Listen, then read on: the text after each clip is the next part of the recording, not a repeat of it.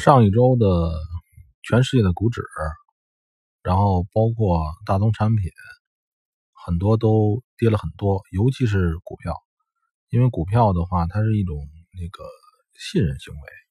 就是对未来的预期嘛。它不像说这个大宗产品还多少有一个嗯可以非常直接评估的价值，所以一旦信心缺失，股票啊什么都都在跌。然后在外汇上面，它是这样，外汇它是几个国的互相的一个对比差，所以在这种情况下呢，就是美元牛逼，最强大，所以相对于美元，因为这个疫情一发生呢，全世界的股票都在跌，呃，人民币就是 A 股，A 股评价，A 股，A 股比较另类。嗯，可以认为 A 股的股票属性更低一些。嗯，接下来我认为会这样，就是因为那个各种企业对未来的一个预期信心的缺失，造成了股票的大量的这个，你像那个俄罗斯、法国加呃加拿大呃呃不不不是加拿大、意大利啊，还有这个欧洲欧洲那些企业，欧洲那些那个股指都已经。最少也得亏个三分之一，所以造成的后边的话会有很多连锁反应。我想接下来的这个应该是以最少的月来算了，多少个月之后，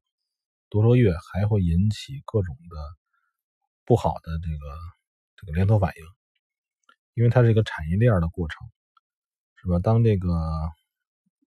大众的信心都缺失之后，会这个，反正我的想法是这样：这个股票呢，如果你要抄底，现在我认为还不是时候。股票这个东西一旦一旦一个趋势形成，然后呢，只能就是现在的时候肯定是最好的，有可能过几个月的话还会更糟。这个更糟体会到。可能是，呃，因为像人类得病也是，最开始的时候都是这个表面得病，是吧？就是表面受伤了，挨一下打骨折了，但骨折之后呢，可能引起后边的，哎，比如说，哎，这个人牙坏了，引起以后嚼的不烂了，肠胃也坏了，肠胃坏了之后，这个别的地方都会坏。它是一个，嗯，最开始破碎的往往只是。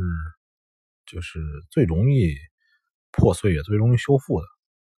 呃，由这个刚开始的破碎引起后边的一些连锁的破碎，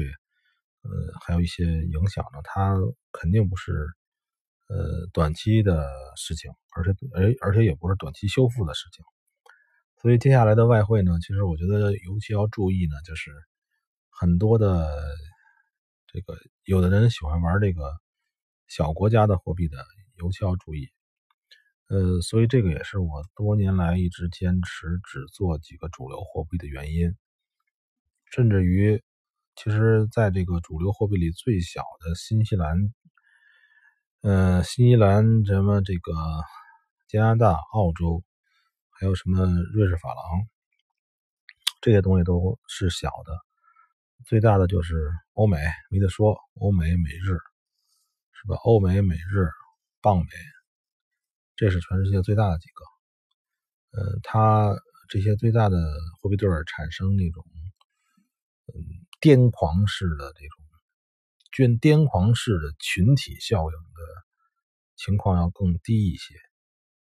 所以现在呢，就是外汇实际上更好做了，是因为外汇呢，它的就是有可能会更具一些，更具备一些确定性。就是说，美元的强势可能会继续。呃，因为美国呢，它只是一个国家，不像这个欧洲呢，这个以前的欧欧盟叫独联体，对吧？大伙儿应该都知道，以前的这独立又联合的体，现在实际上欧元区也是比较混乱的。呃，那些小国，呃，一共那个欧洲那些地方加起来还没有中国领土大，或者差不多吧，就是。分裂成很多小国，欧欧洲这一块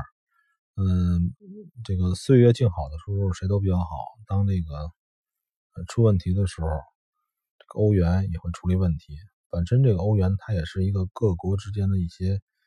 这个信用体系的一个一个很微妙的、很奇妙的东西。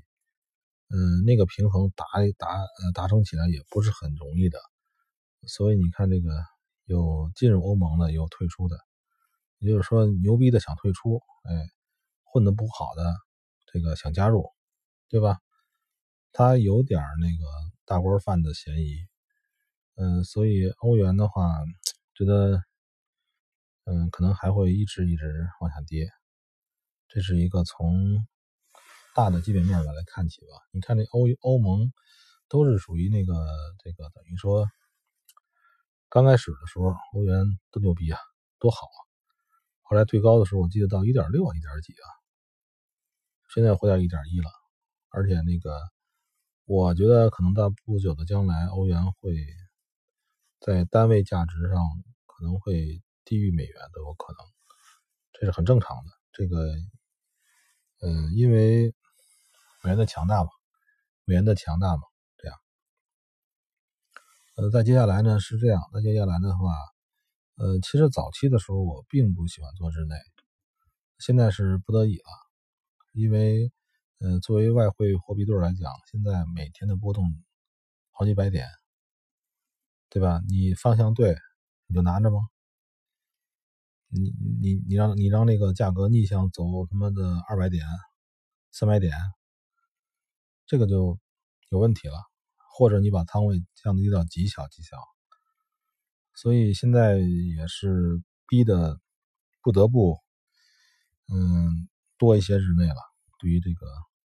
现在这个纷乱的市场，呃，这就是今天呢我对前不久的一些小总结吧，也可能对，也可能不对，但是希望呢各各位呢就是小心为主。最近的这个事情。比较多，呃，不是说在剧烈震荡的时候我们就不好挣钱，而是剧烈震荡的时候，可能这种事情你没有怎么经历过，对你来说是个陌生，对吧？我们喜欢当初的一些岁月静好的、慢慢悠悠的，一天只波动一百多点的、一百点以内的那种行情。呃，其实你可以通过仓位来控制嘛。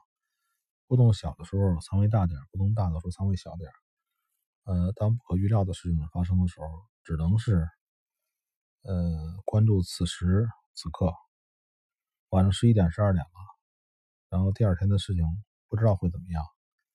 有可能就算方向趋势还没改变，它也会逆向行驶上百点，上几百点。那你没办法，我们只能保护好自己。